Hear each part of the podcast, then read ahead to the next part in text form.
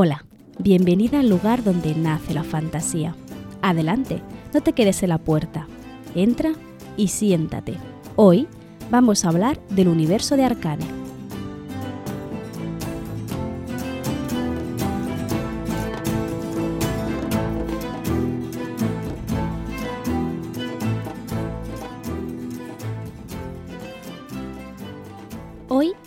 A hacer uno de esos capítulos especiales hablando sobre... Sí, sobre fantasía. Y sobre worldbuilding, que ya sabéis que es uno de los temas que más me gustan y la verdad, me lo paso muy bien hablando de universos que realmente no existen. Sin embargo, no vamos a hablar de un universo que transcurra a través de las páginas de un libro, sino que vamos a hablar de un universo bastante peculiar que se ha hecho ahora bastante famoso gracias a una serie de Netflix, Arcane. Como exjugadora del LOL, en cuanto salió anunciada la serie que tomaba su universo y sus campeones como protagonistas, me causó la verdad mucha curiosidad. Aunque vale, es cierto que el interés por la serie se acabó decantando tras los memes y los distintos fanfics que he ido viendo a través de la pareja protagonista de la comunidad, pero eso no quita que el universo de Arcane sea muy rico en sus detalles.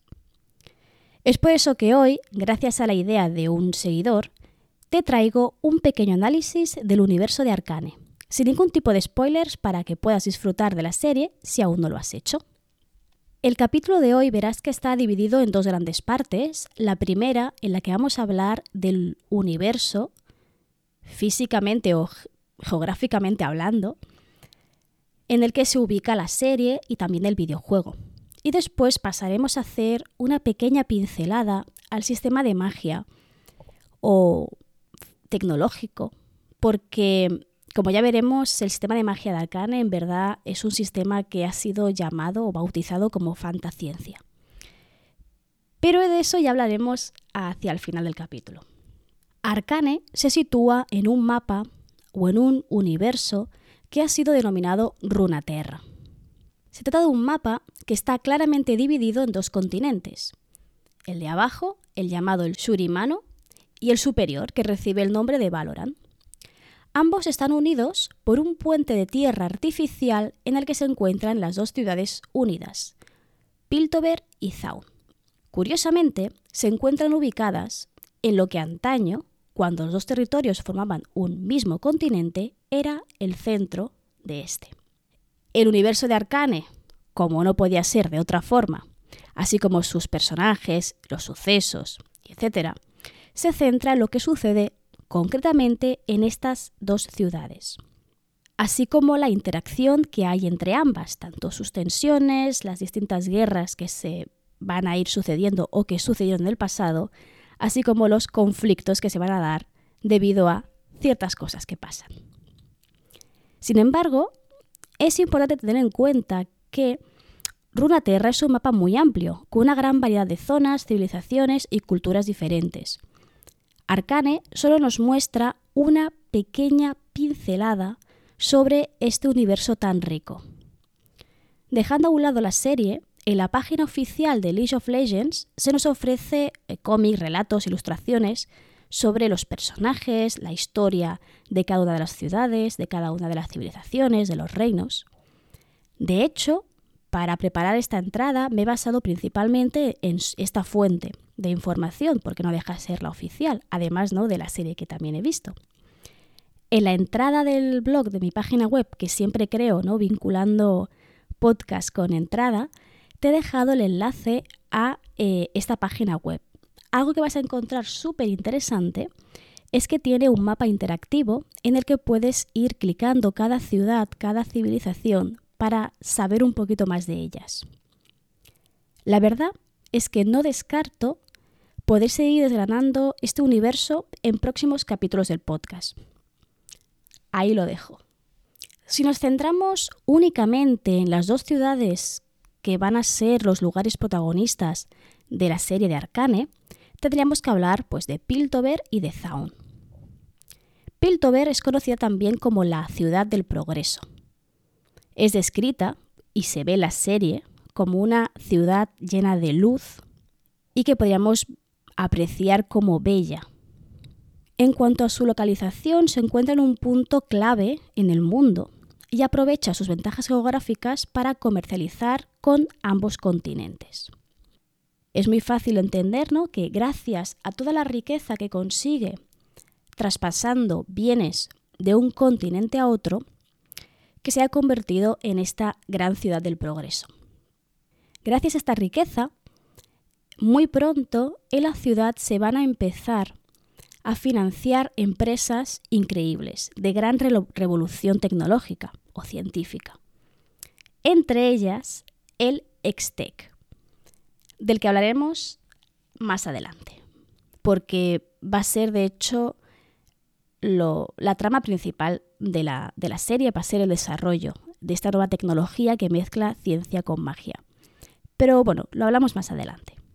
Piltover, por lo tanto, se convierte en la gran ciudad progresista, la que crea, la que inventa, tanto a nivel artístico como científico, pero lo que da realmente vida a la ciudad va a ser el comercio. Porque, como te he dicho anteriormente, ¿no? es lo que le proporciona toda la riqueza con la que va a ser capaz de desenvolver todo este avance tecnológico y científico. Una cosa muy interesante que no se ve, o no del todo, en la serie, pero que sí que se los explica ¿no? en la página oficial del videojuego, es que este avance tecnológico de Piltover también va a afectar a su entorno. Y no me refiero solo a Zaun, sino a los distintos continentes. Para que te hagas una idea, el imperio neoxiano, gracias a que Piltover le ofrece vías de comunicación muy rápidas, no spoileo el, invento ni nada, simplemente digo que son vías de, comunicación muy rápidas, permite que se desplace eh, fácilmente por todo el continente sus armas y su ejército. Por lo tanto, le será mucho más fácil conquistar los territorios, bueno, más territorios y expandir así su, su imperio. Este sería un caso concreto que emplea la tecnología, la ciencia de Piltover para conseguir este objetivo concreto. Pero también tenemos otra consecuencia de lo que sería la riqueza excesiva que acaba obteniendo Piltover. Y es que en una zona cercana a la ciudad, en aguas estancadas, se crea un, un auge de ciertos maleantes que lo que van a intentar es hacerse con los barcos que viajan tanto desde Piltover como hacia Piltover. De esta forma vemos como el equipo que ha diseñado el universo de estas ciudades ha tenido en cuenta perfectamente qué repercusión económica y social puede darse cuando una ciudad empieza a desarrollarse a nivel tecnológico, pero también económico, con tanta rapidez, cómo afecta de esa forma a todo su entorno. El tema de la guerra y cómo se puede emplear la tecnología en la guerra y ciertas cuestiones éticas alrededor de esto sí que es algo que se explota en la serie, ¿vale? Y la verdad es que suena acaba siendo algo muy interesante que poder analizar o al menos que nos hace pensar bastante al respecto. Esta ciudad del progreso tan avanzada a nivel científico tiene un consejo aristócrata. ¿Vale? Vemos cómo eh, se juntan distinto, un distinto número de, personas para decidir eh, las cuestiones ¿no? gubernamentales de, la ciudad.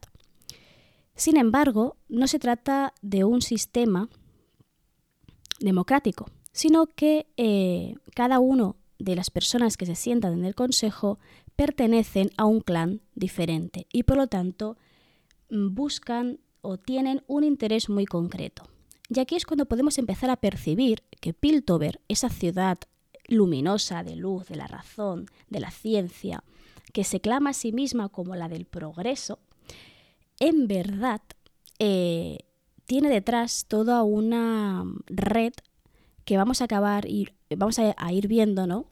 Que cada vez es más y más corrupta. Lo que por otro lado no es difícil de entender dentro de una civilización o de una ciudad o de un, grupo de seres humanos ¿no? que cada vez tienen más y más y más poder, ¿no? Que podría eh, entenderse que van a buscar beneficiarse cuanto más mejor. Dentro de este consejo va a haber un personaje muy, muy interesante que es Medrara, que va a ser una de las mujeres con mayor influencia dentro de la sociedad y que va a estar especialmente interesada en el desarrollo de la tecnología Extec. De hecho, podría decirse que gracias a su intervención toda la trama se desarrolla. Sin ella, de hecho, todo se hubiese eh, quedado en cuatro o cinco capítulos sin más. Este sería Piltover, esta ciudad del progreso, esta ciudad que se dice a sí misma como la iluminada, ¿no? Como la que va a llevar al futuro o la que aspira a ese futuro ideal. Pero luego tenemos a Zaun. Frente a esta luz y conocimiento y razón tenemos una ciudad que, ya para empezar, es subterránea. Vive o está, se ubica, mejor dicho, bajo Piltover. Y además tiene unos altos niveles de contaminación tales que la gente allí apenas puede respirar y tienen que llevar ciertas em, invenciones de las que después hablaremos para poder llevar una vida más o menos normal. Tanto Piltover como Zaun fueron durante muchos años una única ciudad. Sin embargo, en la, vamos a decir, actualidad, ¿sí? Eh, son dos, eh, no solo dos ciudades diferenciadas, sino que ya directamente son dos culturas, simbióticas sí, pero que están claramente separadas y diferenciadas. La serie de Arcane, de hecho, empieza con una guerra, o más que una guerra, un enfrentamiento entre cierto sector de Zaun y Piltover, que nos muestra ya desde el principio de la serie que hay eh, grandes disputas a niveles políticos, económicos y sociales entre ambas ciudades. Zaun, de hecho, es caracterizada por ser una ciudad, mientras que Piltover es la ciudad de la luz y vemos que todos sus edificios son blancos y dorados, Zaun impera el gris, y lo oscuro, por la contaminación, pero también por cómo llevan a cabo su actividad económica. Esas investigaciones que en Piltover son tachadas de, poco ortodoxas, en Zaun no son reprimidas. Y se se van a llevar a cabo toda una serie de investigaciones o avances tecnológicos que solo serían posibles si para ello experimentas en humanos, algo que en Piltover jamás se haría. Sin embargo, estas imprudencias, esta forma de entender la tecnología o de llevar a cabo estos experimentos, provoca que la industria, que va a ser el gran motor económico de Zaun, ha provocado que la mayor parte de la ciudad sea tóxica, como te he dicho antes, muchos de sus habitantes tienen que llevar ciertos eh, inventos, artilugios, para poder respirar oxígeno y no morir. Si Piltover sobrevive gracias al comercio entre dos eh, continentes, Zaun lo hace gracias al mercado negro, a la tecnoquímica y a los aumentos mecánicos, de los cuales hablaremos a continuación. Tal es el nivel de toxicidad del aire y tal es la dificultad de poder moverse por esta ciudad que se ha dividido en tres espacios o tres niveles.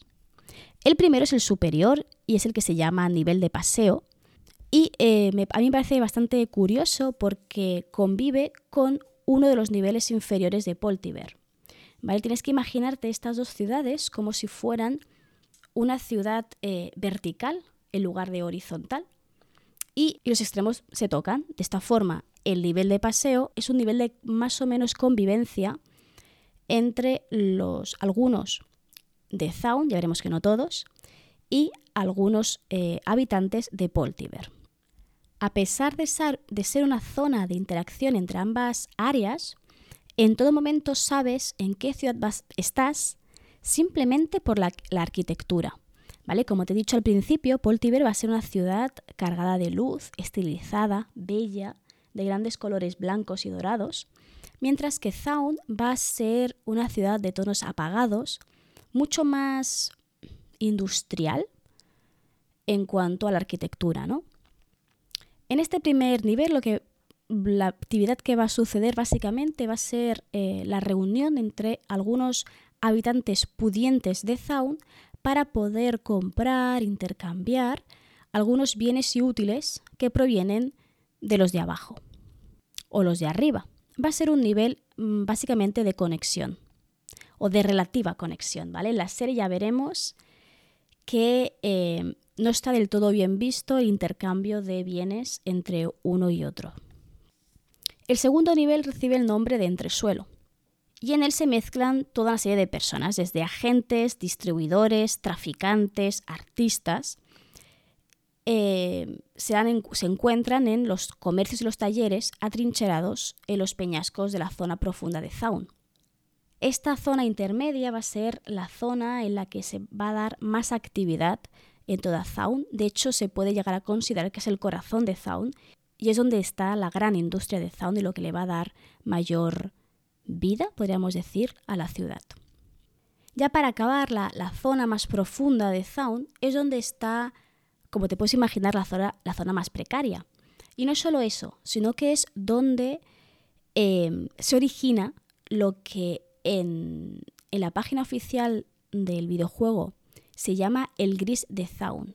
Esta referencia yo al menos no la he visto en la serie. No sé si es porque es uno de esos detalles que han cambiado o si es algo que se da por entendido.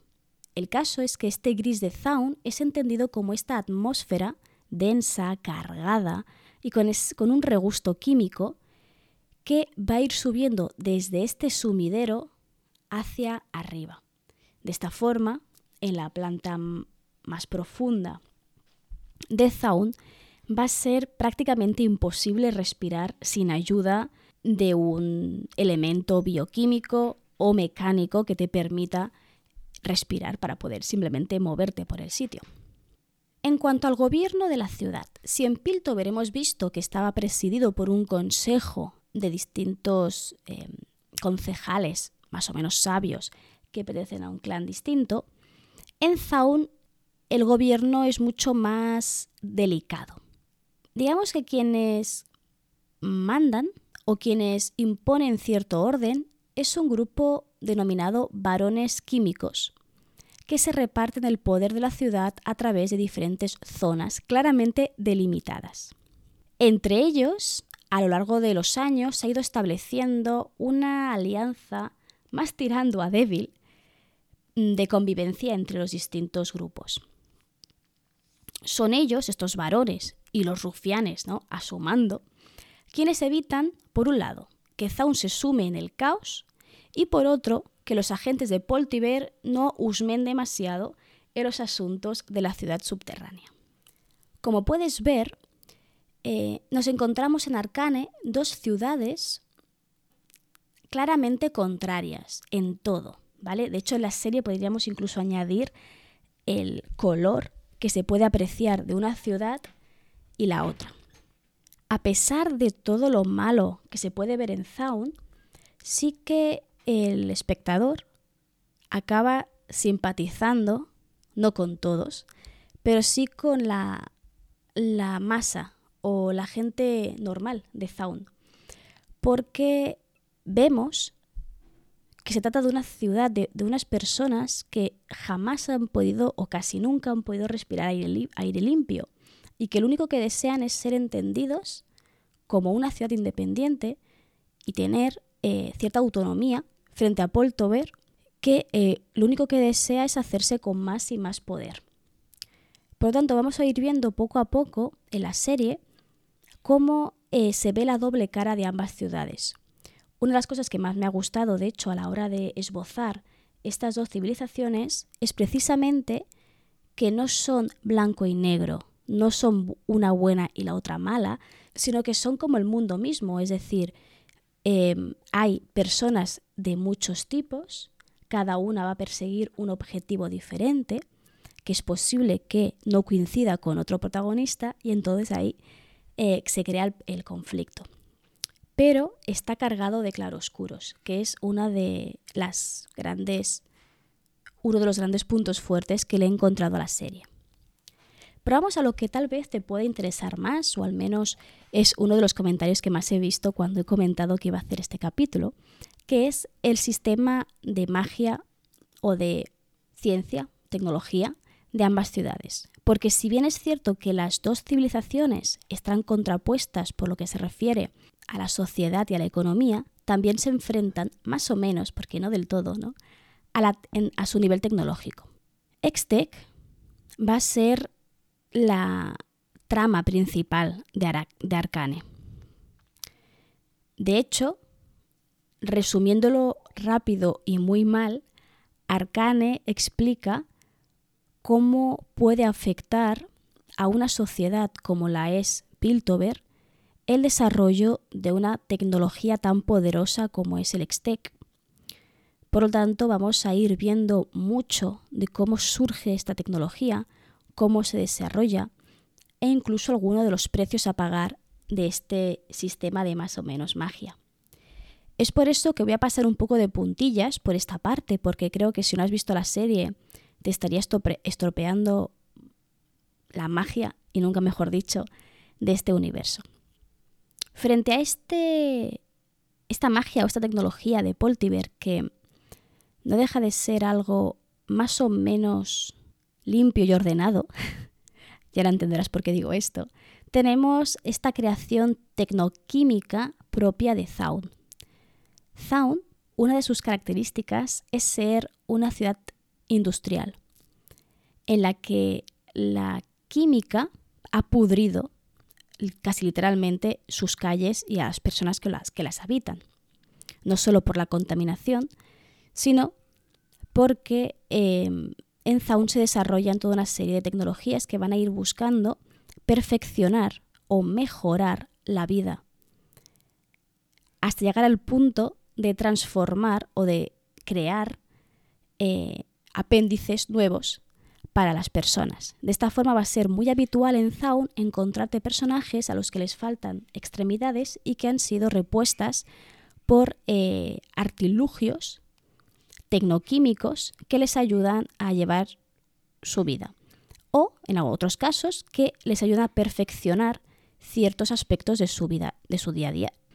Como podría ser mejorar la vista, poder respirar ante el ambiente tóxico, o tener mucha más fuerza para llevar a cabo ciertas, normalmente ilegalidades, porque estamos hablando de Zaun. Por lo tanto, vemos que mm, se trata de un sistema más tecnológico que mágico, aunque juegan mucho con las consecuencias que pueden tener la tecnología o el abuso de la tecnología en los cuerpos humanos. De hecho, Concretamente en la serie vamos a, ver cómo surge una especie de droga química que mm, tiene ciertos efectos en los humanos y que pueden utilizarse para mejorar ciertos aspectos del cuerpo a pesar de que tienen un gran precio a pagar. ¿Vale? Si recuerdas el capítulo en el que estuve explicando las leyes de la magia, las leyes principales, la primera ley, hablaba de los precios y las limitaciones de la magia, que de hecho se, más o menos se respetan en esta serie, en este universo. Frente a esta creación más sucia, incluso más inmoral, podría decirse, porque para, claro, tienes que imaginarte que para llegar a descubrir eh, todo esto van a tener que hacer experimentos en humanos, ¿vale? tenemos, tenemos lo que te decía, el Extec. Se trata de la fusión más o menos controlada entre la magia y la tecnología, que va a usarse para fabricar ciertos artefactos.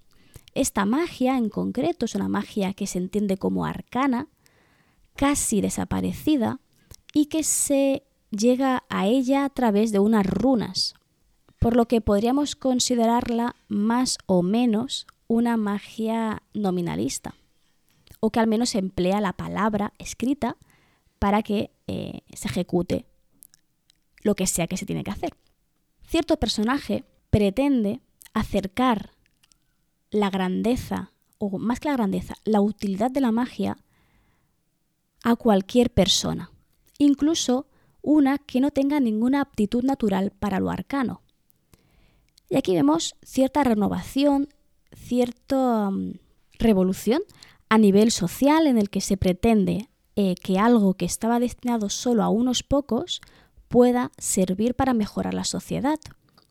Es por ello que va a intentar emplear eh, el poder mágico de unos cristales extremadamente raros para llevar a cabo o para crear ciertos artilugios que van a servir para cosas principalmente útiles. Por ejemplo, permitir excavar, para eh, crear vehículos para poder moverse o otras cosas que a nivel, ahora te lo, digo porque a nivel narrativo no tiene demasiada importancia. Es tal el poder de esta tecnología que solo es, está limitada por la propia imaginación de sus ingenieros y las leyes que deben ir cumpliendo. Es por eso que es importante que este poder no caiga en malas manos, porque alguien con un nivel tecnológico similar podría eh, desarrollar la misma tecnología o una tecnología similar para hacer cosas horribles. Vamos a ir viendo a lo largo de toda la serie, a través de las distintas historias, circunstancias, objetivos de todos los personajes, cómo esta nueva tecnología va a ir surgiendo y adaptándose poco a poco a la sociedad que los envuelve, o incluso al revés, cómo la, la, ciudad, a medida que van a ir surgiendo nuevos artefactos que van a hacer la vida un poco más llevadera o van a ofrecer nuevas posibilidades, va a ir cambiando y adaptándose a ella. Y aquí es cuando eh, nos toca pararnos a pensar. Semejante tecnología tiene un potencial social abismal, porque puedes permitir que la sociedad mejore a muchos, muchos niveles. Puedes facilitar el trabajo, puedes permitir o liberar eh, cierta mano de obra para dirigirla a otros aspectos, puedes hacer que la ciudad crezca mucho más rápido, puedes hacer eh, lo que decía antes, ¿no? que los viajes sean más rápidos, pero este mismo poder se puede emplear para hacer el mar, se puede emplear para destruir. Y va a ser algo con lo que la serie va a estar jugando constantemente, ¿no? Ese peligro de que otra persona eh, o ser, ¿no? Emplee este, esto para algo malo que de hecho va a ser una de las eh, dicotomías que va a haber alrededor de la legalización, más o menos, de esta tecnología o no. Sin hacerte demasiados spoilers, esto sería un poco el universo que envuelve a Arcane. Y como te he dicho, lo más interesante es que no se acaba aquí. Piltover y Zaun solo son dos ciudades de un universo enorme y muy rico que nos puede, de verdad, yo creo, que nos puede dar pie a grandes historias muy originales, todas ellas dentro del mismo universo, que pueden estar o no relacionadas, es indiferente. Hasta este momento, hasta esta primera temporada de Arcane, hemos visto cómo esta tecnología se va a desarrollar, más o menos, cómo va a afectar más o menos a la sociedad. ¿Qué es lo que yo creo que nos va a ofrecer una supuesta segunda temporada? Y esto te lo voy a decir un poco, sin un poco no, sin decirte spoilers, así que voy a ser un poquito ambigua, ¿vale? En esta primera temporada, como te he dicho, hemos visto el enfrentamiento entre estas dos ciudades. Una de ellas que se irge como símbolo de progreso, pero que al mismo tiempo pretende subyugar la ciudad que se encuentra bajo sus pies. La otra ciudad, que no deja de ser un nido de delincuencia y toxicidad, pero que exige algo muy válido, que es ser tratados con dignidad y poder respirar aire puro. Este conflicto, de hecho, aún no se ha cerrado en la primera temporada. De hecho, es un conflicto que puede eh, dar mucho pie a avanzar la trama. Pero lo que me parece más interesante aún es que hemos visto cómo este surgimiento de esta nueva tecnología, que es mitad mágica, mitad científica, los va a enfrentar y los va a hacer cambiar a todos. O sea, todos los, todos los personajes en un momento u otro van a cambiar a consecuencia de esta trama. No tiene por qué ser a consecuencia de la magia, ¿no? Pero sí a, consecuencia de toda la trama que se ejecuta gracias o, eh, por desgracia, a que eh, el Extec se permite eh, emplear de forma más, más abierta ¿no? a, toda la, a toda la sociedad. Yo personalmente, que soy una fanática de los sistemas de magia y que me flipan em, la fantasciencia, la verdad es que me gusta muchísimo, me ha faltado un poco de explicación de cómo funciona. Nos han dado ciertas pinceladas de dónde proviene, el origen, ciertas ideas, algunos aspectos concretos. Eh, sí que necesito eh, saber o conocer mejor las leyes que van a envolver esta nueva tecnología. Creo que aquí va mi apuesta de que la segunda temporada de Arcane va a ir sobre las consecuencias de esta magia tecnología, de cómo puede afectar a un nivel no tanto social y económico, que es lo que ya hemos visto, sino a un, a un nivel mucho más mítico, mágico, no sé cómo decirlo. Especialmente por lo que le pasa al final a cierto personaje cuyo nombre no voy a desvelar. La gente que ya haya visto la serie creo que ya se puede hacer un poco la idea de a quién me refiero. Y de momento esto es todo por hoy.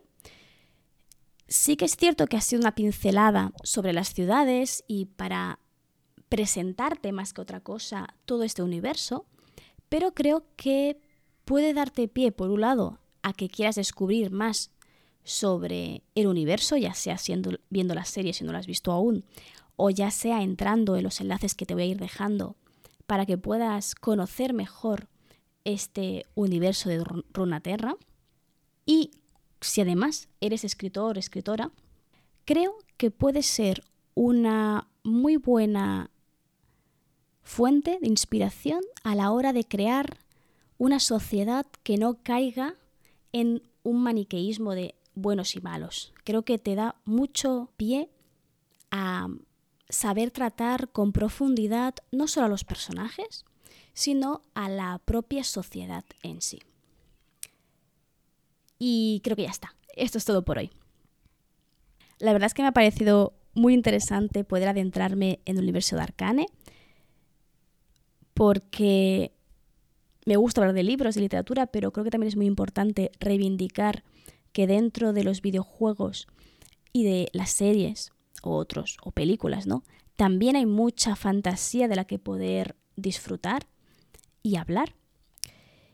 Y bueno, y porque siempre he sido, llevo mucho tiempo, bueno, ya no, pero antes jugaba mucho al LOL y la verdad es que me hace, me ha hecho mucha gracia esta serie en el sentido de que he podido reencontrarme con personajes em, de ese videojuego. Ya para acabar y simplemente para, que como conclusión, ¿no? Eh, y despedida, te recuerdo que no solo estoy en tu dispositivo favorito de podcasting, sino que también estoy en directo en Twitch. ¿Vale? Me encontrarás fácilmente en twitch.tv barra Tatiana Herrero y allí me vas a ver en directo todas las tardes, no, todas las tardes no, todos los martes por la tarde y todos los sábados por las tardes. Los martes siempre eh, grabo capítulo del podcast o amplío el contenido que, es, que he hablado en el podcast y los sábados, al ser fin de semana, principalmente voy a estar jugando a videojuegos. ¿Vale?